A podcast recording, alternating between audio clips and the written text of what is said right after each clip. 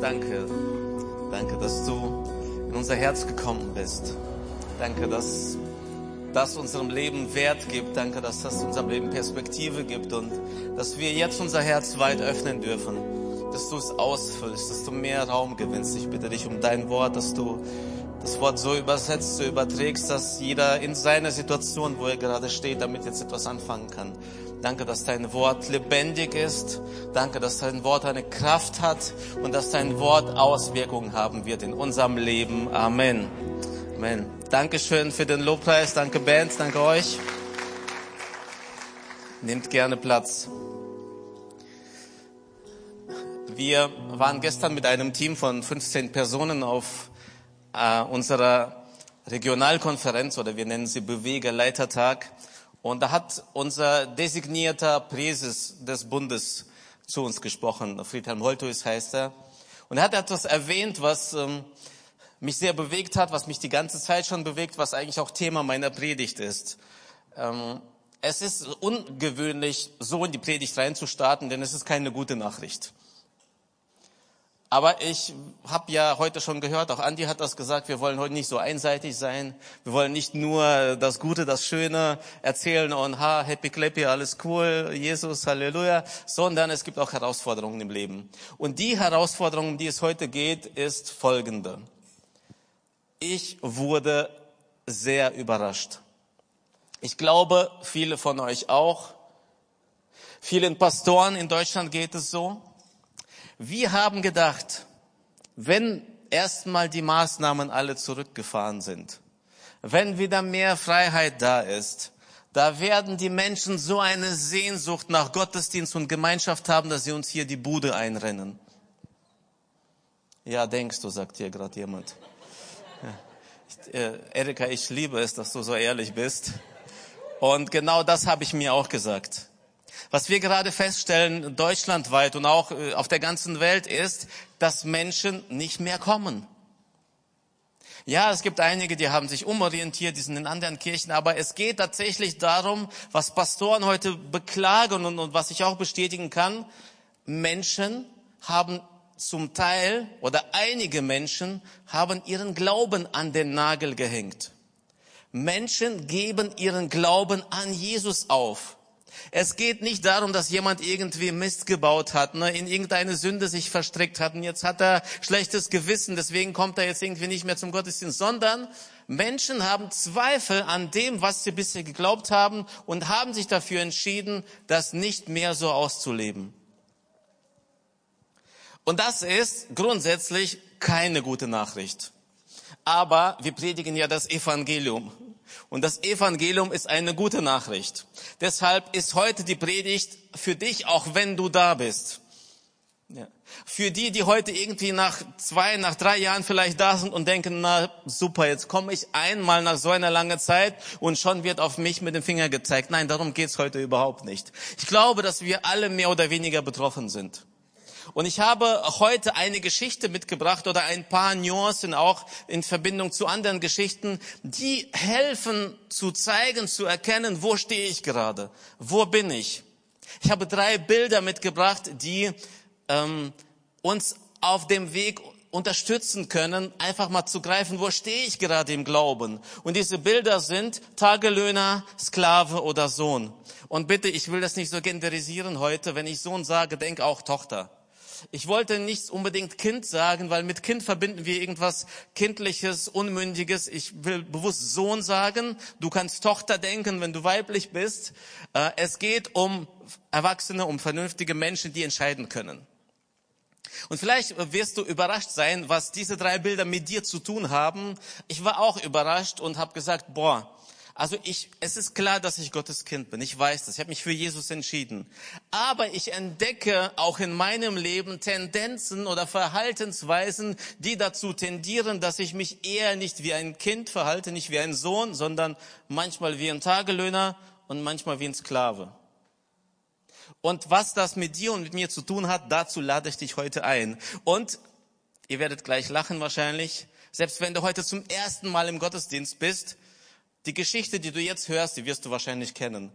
Und alle, die schon länger Christen sind, die werden sagen, oh bitte nicht schon wieder. Es geht da um einen Vater. Der hatte zwei Söhne. Und eines Tages kommt der jüngere Sohn und sagt, hey Papa, gib mir meinen Anteil, zahl mir mein Erbe aus. Der Vater macht das tatsächlich, er zahlt seinem Sohn das Erbe aus, er zieht los in die große, weite Welt, hat Spaß, genießt das Ganze, aber bald ist sein Geld alle, so dass er bei den Schweinen landet. Er hat gar nichts mehr, keine Freunde, kein Vermögen. Er landet bei den Schweinen als Hirte und das, was er erlebt, ist so erniedrigend, dass er nicht einmal den Schweinefraß essen darf. Und das muss man sich einmal vorstellen. Er hat einen Job. Er hat einen Job als Hirte. Er arbeitet. Und die Entlohnung ist so schlecht, dass er sich von dem Geld nicht einmal das kaufen kann, was die Schweine fressen. Und dann kommt er zur Besinnung. Die Geschichte ist ziemlich bekannt, aber gleich werdet ihr sehen, worauf ich hinaus möchte. Er kommt zur Besinnung und er erinnert sich an die Tagelöhner bei seinem Vater. Na, wir sind ja beim Punkt Tagelöhner. Und es geht darum, dass wir oder ich, sagen wir mal ich, manchmal mich so verhalte oder Tendenzen habe, mich wie ein Tagelöhner zu verhalten. Dieser Sohn erinnert sich daran, dass es den Tagelöhner bei seinem Vater ganz gut geht das erklärt er sich so, dass sie zu essen haben, Kleidung haben und nicht sterben. Und er stirbt vor Hunger. Also überlegt er sich eine gute Entschuldigung, geht los und will seinem Vater sagen, äh, ich will bei dir als Tagelöhner anheuern. Sein Vater reagiert natürlich anders. Er kommt, er umarmt ihn und sagt, hey, du bist mein Sohn, komm nach Hause und so weiter. Wir wollen heute nicht so, so tief in diese Geschichte hineingehen, aber ich möchte einfach bei diesem Tagelöhner bleiben. Jetzt können wir ein bisschen tiefer gehen. Was war denn überhaupt ein Tagelöhner? Im Griechischen heißt das Mistotos. Wenn ich das ein bisschen eindeutsche, Mist, Tagelöhner wurden für einen Tag angeheuert. Sie kamen morgens, gingen abends und wurden bezahlt. Und weg waren sie. Sie hatten das Recht zu kommen am nächsten Tag oder nicht mehr zu kommen. Der Chef hatte das Recht zu sagen, du brauchst nicht mehr zu kommen. Das war eine kurze Geschichte. Es ging eigentlich nur um diesen Tag. Es ging ums Überleben. Es ging darum, was zu tun. Und abends kriegt man seinen Lohn und ist nicht tot. Man hat Geld und kann sich davon was zu essen kaufen. Tagelöhner waren die am schlechtesten bezahlten Menschen überhaupt im Land und sie wurden sogar schlechter als Sklaven bezahlt. Ich komme gleich noch drauf zurück. Aber es hatte natürlich auch Vorteile. Du bist nicht verpflichtet. Kommst du heute? Kommst du nicht heute? Kommst du morgen? Du bist frei. Du lebst in den Tag hinein es ist schön, es reicht zum Essen, es reicht zum Überleben. Tolles Leben. Manchmal, wenn ich so durch Hannover laufe und mir diese Menschen da anschaue, die so von Tag zu Tag leben, ich glaube, sie haben das Gefühl, das ist ein cooles Leben. Das ist Freiheit. Ich muss nirgendwo hin, ich bin niemandem was schuldig. Ich habe so viel, dass es zum Essen reicht oder bei den meisten eher zum Trinken. Tagelöhner haben auch damals in der Gesellschaft einen richtig schlechten Ruf gehabt, denn man hat Tagelöhner manchmal mit Mietling übersetzt. Und jetzt für die ganz äh, theologisch Versierten von uns, mit Mietling verbindet ihr wahrscheinlich Johannes Evangelium Kapitel 10. Jesus sagt, ich bin der gute Hirte, der sein Leben gibt für die Schafe, wenn Gefahr kommt. Der Mietling aber, er läuft weg, wenn Gefahr droht. Der, der für angestellt ist für diesen Tag, um die Schafe zu hüten dass jemand Tagelöhner war, war damals in der Gesellschaft gang und gäbe. Das äh, war so an der Tagesordnung, dass Gott das sogar in das Gesetz verankert, wie man mit diesen Menschen umgehen soll. Und zwar spricht er einen Schutz über sie aus. 5. Mose 15, 18 heißt es, da geht es darum, ich will jetzt nur mal zeigen, dass Tagelöhner sogar schlechter behandelt wurden als Sklave, schlechter bezahlt wurden als Sklaven. Hier im 5. Mose 15, 18 geht es darum, wenn ein Sklave entlassen werden soll, wie man mit ihm umgeht. Und hier wird's interessant. Es soll nicht schwer sein in deinen Augen, wenn du ihn als Freien entlässt, also deinen Sklaven, denn das Doppelte des Lohnes eines Tagelöhners hat er dir sechs Jahre erarbeitet. Und wenn der Herr dein und der Herr, dein Gott, wird dich segnen in allem, was du tust, wenn du ihn so behandelst. Also, Tagelöhner waren sogar niedriger als Sklaven angesetzt. Wir werden uns später mit den Sklaven noch beschäftigen, das habe ich ja gesagt. Zurück zum verlorenen Sohn. Was hat das mit uns zu tun? Was hat das mit meinem Einstieg zu tun, mit dem Thema, mit dem, wo wir stehen, dass so viele Menschen äh, den Glauben an den Nagel hängen? Dem Tagelöhner ging es nur ums Überleben. Hauptsache, ich habe es geschafft. Hauptsache, ich sterbe nicht. Das, er hat gar nicht viel weiter geguckt. Ihm ging es um den nächsten Tag. Es ging darum, nicht zu verhungern. Er macht sich also auf den Weg, der Sohn, zurück zum Vater. Er läuft auf den Vater zu, der Vater kommt ihm entgegen und ehe er sagen kann, hey, äh, ich will gar nicht mehr Papa sagen, weil ich weiß, ich habe es nicht verdient und so, ich will bei dir als Tagelöhner arbeitet, ehe er ein Vor arbeiten, er einen Vorschlag macht, wie, wie er zu behandeln ist, nimmt ihn der Vater wieder in die Familie auf und sagt, mein Sohn, du bist wieder willkommen, du bist zurück. Es ist interessant, wie sich der Kreis schließt, denn für den Vater hat sich der Status des Sohnes nicht geändert. Für den Vater war der Sohn immer noch Sohn. Auch wenn er sich verhalten hat wie ein Tagelöhner. Jetzt kann ich ein bisschen zurückblicken. Worum ging es seinem Sohn? Ihm ging nur ums Geld. Ihm ging es nur um seinen Tag. Ihm ging es nur darum zu feiern, gut, dass es ihm gut geht, dass er gehen kann, dass er frei ist. Er hat sich nicht wie ein Sohn verhalten, sondern damals schon wie ein Tagelöhner. Und er ist gegangen, er wollte nicht bleiben. Jetzt, wo er zurückkommt, ist es kein Wunder, dass es ihm ausreicht, Tagelöhner zu sein. Er will gar nicht mehr, er hat nicht den Anspruch, hat nicht den Mumm, er hat nicht das Verlangen, wieder Sohn zu sein. Er sagt, es reicht mir, Tagelöhner zu sein.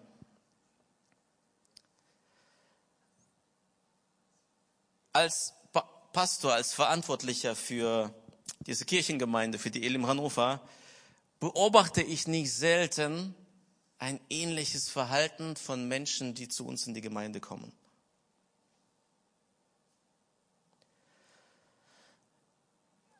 Menschen entscheiden sich für Jesus. Wir laden ein, hey, willst du dein Leben Jesus geben?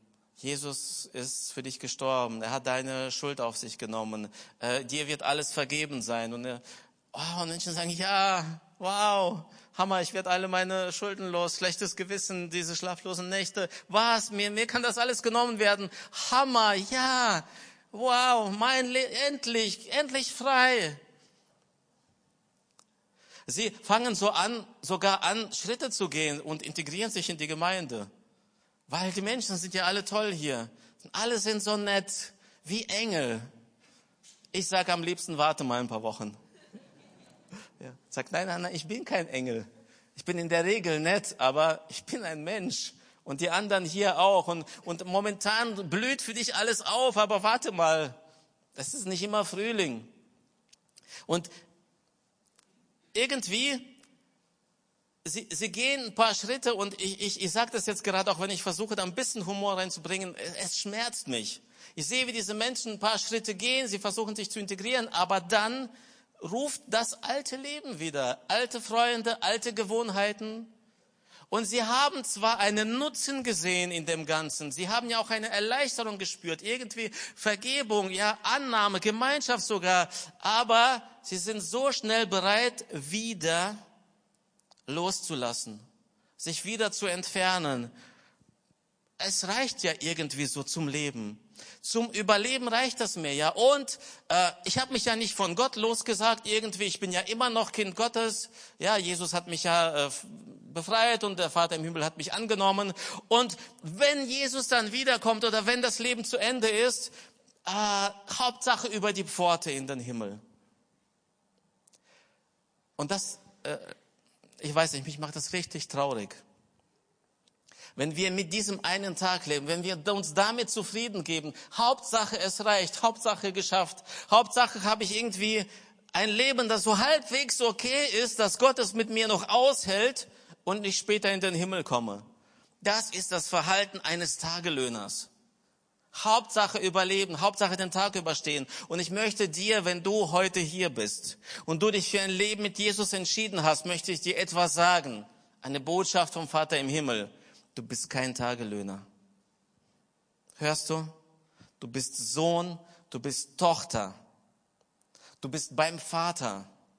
Du bist jemand, der dazugehört. Du bist seins und er ist dein Vater, du gehörst zu ihm. Es geht um eine völlig andere Perspektive, um ein völlig anderes Leben. Es geht nicht darum, den Tag zu überleben, sondern eine, ein Leben zu leben, das voller Freude ist, das Perspektive hat, das ein Leben, bei dem du weiter schauen kannst als über den Tag hinaus.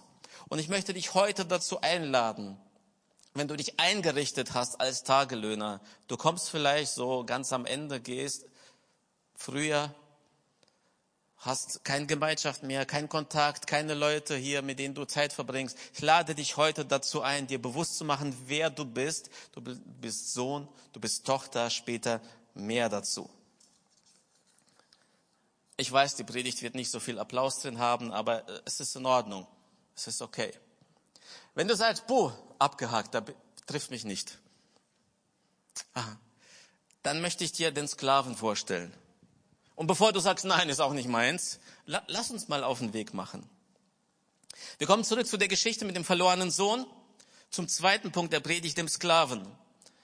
Ähm, wahrscheinlich denkst du jetzt beim Begriff Sklave an Versklavung von Afrikanern ab dem 16. Jahrhundert oder Versklavung von Indianern, nachdem die kolonialen Mächte da Amerika entdeckt haben. Oder du denkst an die Versklavung des Volkes Israel ähm, damals in Ägypten. Aber nein, der Begriff Sklave ist auch in der Bibel ein bisschen anders belegt. Der Sklave, über den ich spreche, ist ein anderer. Und es gibt sowas heute auch in unserer Gesellschaft, nur wir nennen das nur anders.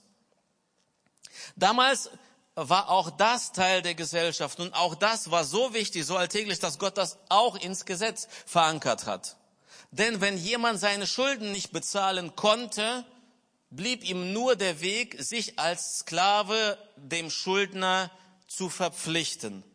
Und zwar für sechs Jahre. Also wenn es hier um Sklave geht, dann geht es nicht darum, dass jemand irgendwo gefangen wurde, eingefangen, zum Arbeiten gezwungen, sondern jemand hat Schuld angehäuft und hat sich seinem, äh, dem, den er was schuldig war, für sechs Jahre verpflichtet, um das abzuarbeiten. Und auch hier hat Gott dafür gesorgt, dass das keine endlose Geschichte ist, sondern dass es begrenzt ist. 2. Mose 21, Vers 1 bis 2 heißt es, teile den Israeliten folgende Gesetze mit. Wenn ihr euch einen hebräischen Sklaven kauft, soll er nur sechs Jahre lang dienen und im siebten Jahr sollt ihr ihn freilassen. Er muss euch für seine Freiheit nichts bezahlen. Das ist also der Sklave, um den es heute geht. Das erinnert so ein bisschen an unser Privatinsolvenzverfahren. Inzwischen ist es sogar weniger als sechs Jahre. Ich glaube, bei drei Jahren sind wir angekommen. Wenn du überschuldet bist, meldest du Privatinsolvenz an. Drei Jahre brav sein, keine neuen Schulden machen. Ab dann bist du deine Schulden wieder los. Tolles Land, oder? Äh, ist nicht so leicht, wie das klingt. Ich habe mich persönlich damit beschäftigen müssen. Vielleicht bei der nächsten Predigt erzähle ich mal mehr. Und jetzt kommen wir nochmal zurück zu dem, was ich schon gelesen habe. 5. Mose 15, 18. Wenn es jetzt darum geht, diesen Sklaven freizulassen, heißt es, es soll nicht schwer sein in deinen Augen, wenn du ihn als Freien von dir entlässt, denn das Doppelte deines Lohnes des Lohnes eines Tagelöhner hat er dir sechs Jahre lang erarbeitet und der Herr, dein Gott, wird dich segnen in allem, was du tust. Sklaven wurden also durchaus gut bezahlt. Doppelt so gut wie Tagelöhner. Und ein weiterer Vorteil ist, Sklaven gehörten zur Familie. Wenn du dich verpflichtet hast für sechs Jahre, gehörtest du wie ein Familienmitglied zu allen anderen. Und von außen konnte man das gar nicht so schnell unterscheiden, wer eigentlich Sklave war und wer Sohn war oder Tochter.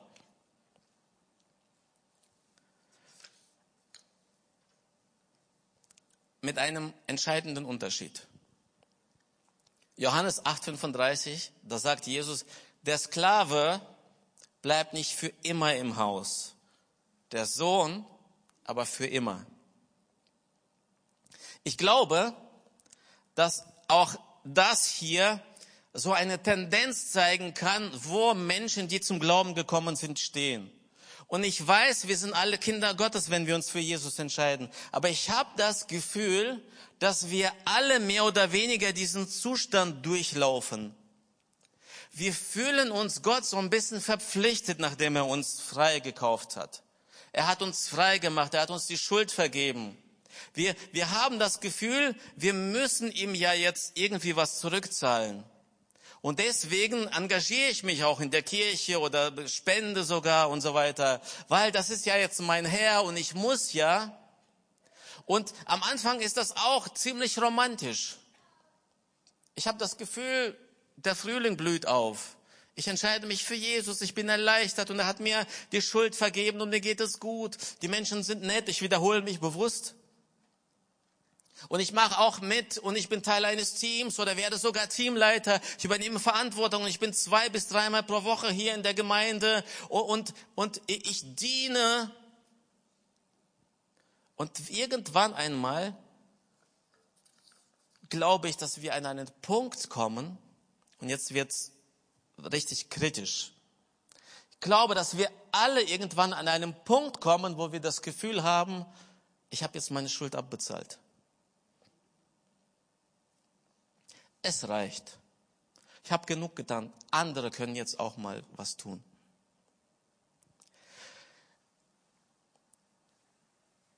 Ich, ich, ich bin überzeugt, dass dieser Moment jetzt, dass er was machen wird in unserer Gemeinde, auch in deinem Leben. Ich glaube, es ist nicht umsonst so, dass Menschen sich vom Glauben abwenden, sogar Gott irgendwann verlassen, weil sie in eben diesen Zustand kommen, wo sie denken, das ist doch okay, irgendwie ist doch alles gut. Ich brauche das nicht mehr so. Und ich habe ja auch genug getan, es ist alles in Ordnung. Ich möchte dich heute zu einem Bekenntnis einladen. Ich habe, als ich dieses Bekenntnis in der Bibel gelesen habe, mich hat das richtig gepackt. Und äh, das Ziel meiner Predigt ist, dass am Ende jeder, der hier ist, der das möchte, der sich angesprochen fühlt, dieses Bekenntnis ausspricht.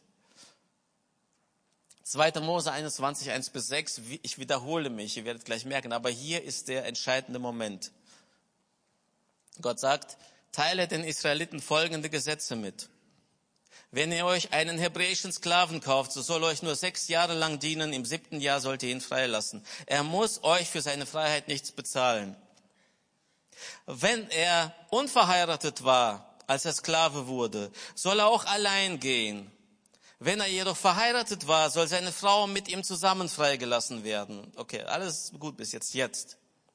Falls der Sklave jedoch sagt, ich liebe meinen Herrn, meine Frau und meine Kinder, ich will nicht freigelassen werden, dann soll ihm sein Herr vor die Tür äh, vor Gott treten lassen und ihn an die Tür oder den Türpfosten stellen und dort soll er ihm das Ohrläppchen mit einem Pfriem durchbohren. Von da an soll er seinem Herrn für immer gehören. Stell dir vor, dass der, derjenige, der sich seinem Herrn für sechs Jahre verpflichtet hat als Sklave, nach sechs Jahren sagt, ich will nicht gehen. Ich liebe meinen Herrn ich habe ihm sechs Jahre gedient, ich war ihm was schuldig, aber jetzt will ich bleiben, weil ich ihn liebe. Nicht, weil ich ihm was schuldig bin, nicht, weil ich es nötig habe oder sonst irgendwie, sondern mein Motiv zu bleiben ist, ich liebe meinen Herrn. Und ich lade dich heute dazu ein, es, ich weiß, es ist jetzt keine Mega-Botschaft, nichts tief theologisches irgendwie, aber ich lade dich heute dazu ein, weil ich glaube, dass jeder von uns an diesem Punkt irgendwann steht, wo es wackelig wird. Ich lade dich ein, heute zu bekennen, egal wie lange du im Glauben bist, dass du heute sagst, ich liebe meinen Herrn, ich will nicht gehen. Ich möchte nicht freigelassen werden. Das aber impliziert automatisch, dass du die Wahl hast. Und das möchte ich dir heute auch sagen. Denn auch Jesus hat es getan. Es gab eine Zeit, als er auf der Erde unterwegs war und da passierte etwas. Da gab es diesen Moment, wo die Massen ihm nicht mehr gefolgt sind. Und schaut mal, was er zu seinen Jüngern sagt. Johannes 6, Verse 66 bis 67. Von da an zogen sich viele seiner Jünger von ihm zurück und begleiteten ihn nicht mehr.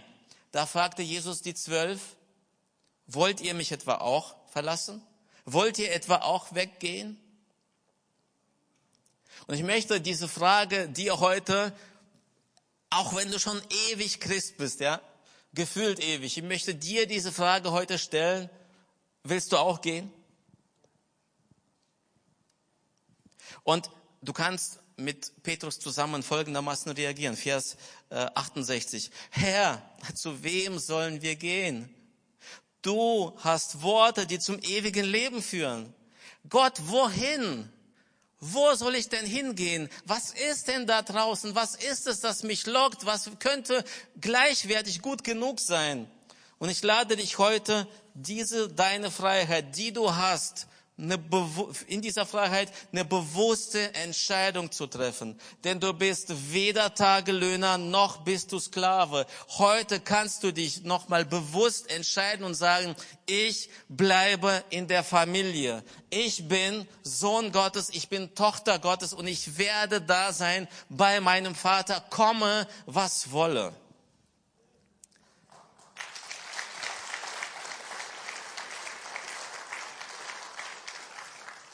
Wie würde sich ein Sohn verhalten oder eine Tochter? Wir kommen nochmal zurück zum Vater. An alle die, die bisher sagen, Albert, alles gut bei mir. Also gut, dass du das erwähnst und so, aber check, also ich komme später zu dir nach vorne, ich sage, ja, Albert, bei mir alles klar. Also auf mich kannst du zählen, top. Ich es gab da noch den anderen Sohn, der zu Hause geblieben ist.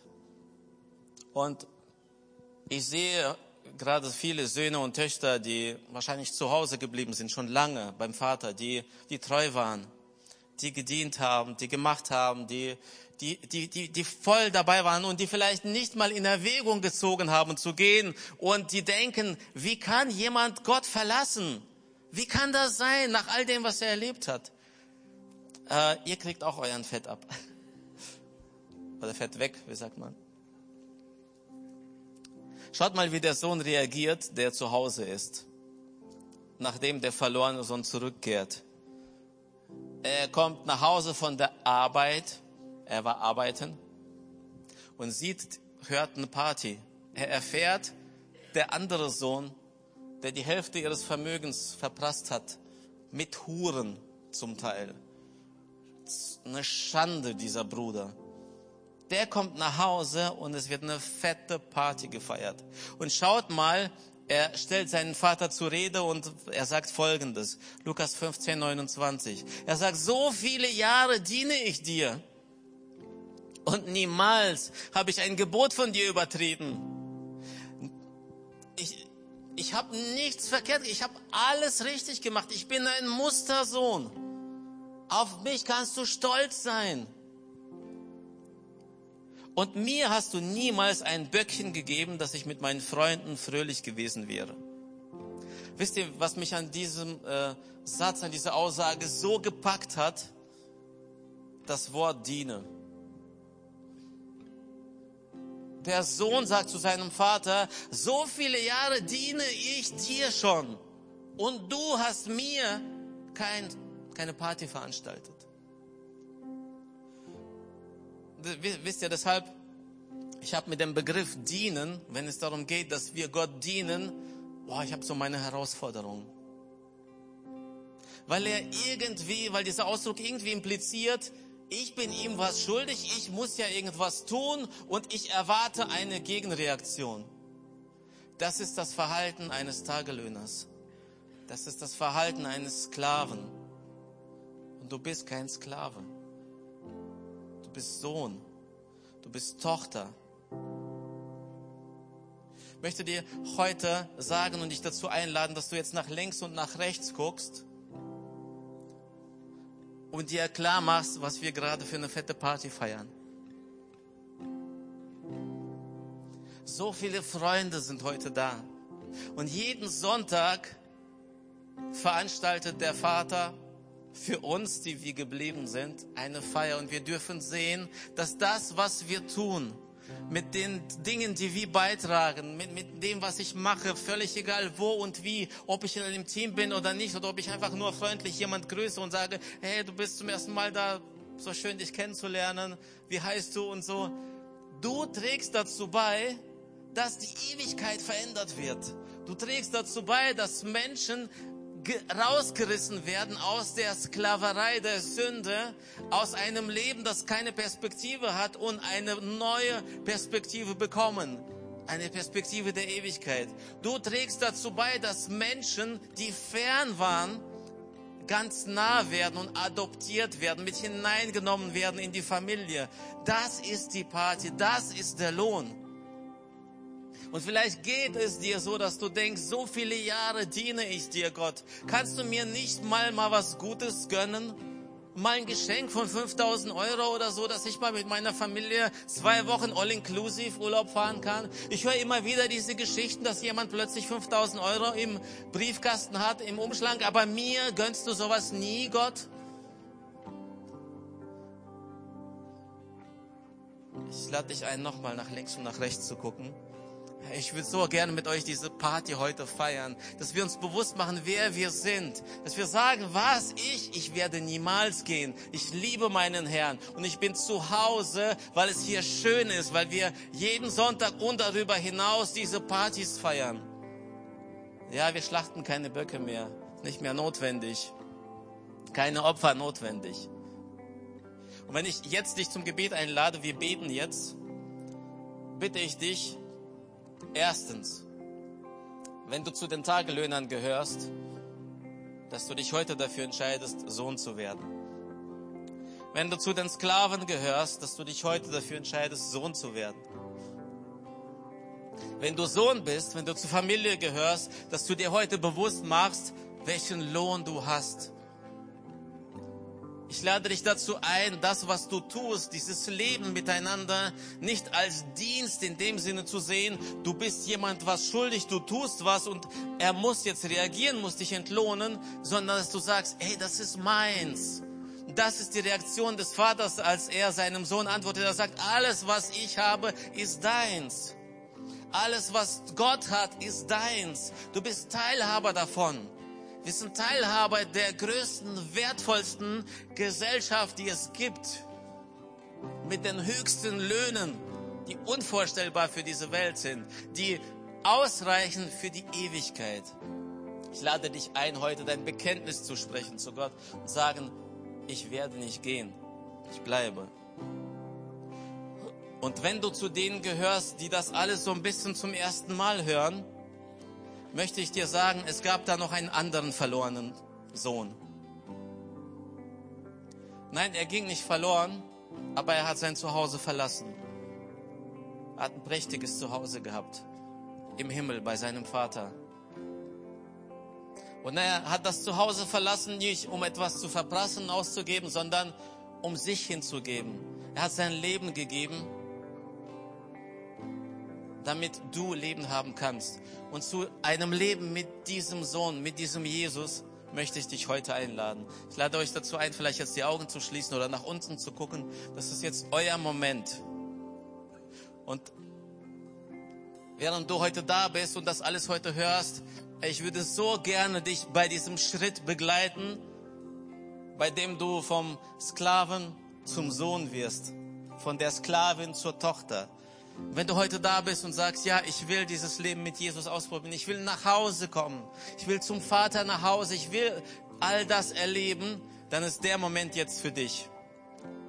Wenn du da bist und sagst, ja, mein Tag ist heute, ich will dieses Bekenntnis aussprechen, ich will mein Leben Jesus geben, dann bete die ganze Gemeinde gleich mit dir mit, aber ich bin der Einzige momentan, der guckt. Ich brauche jetzt von dir ein deutliches Zeichen. Wenn du da bist, dann heb deine Hand und sag, ja, ich bin es.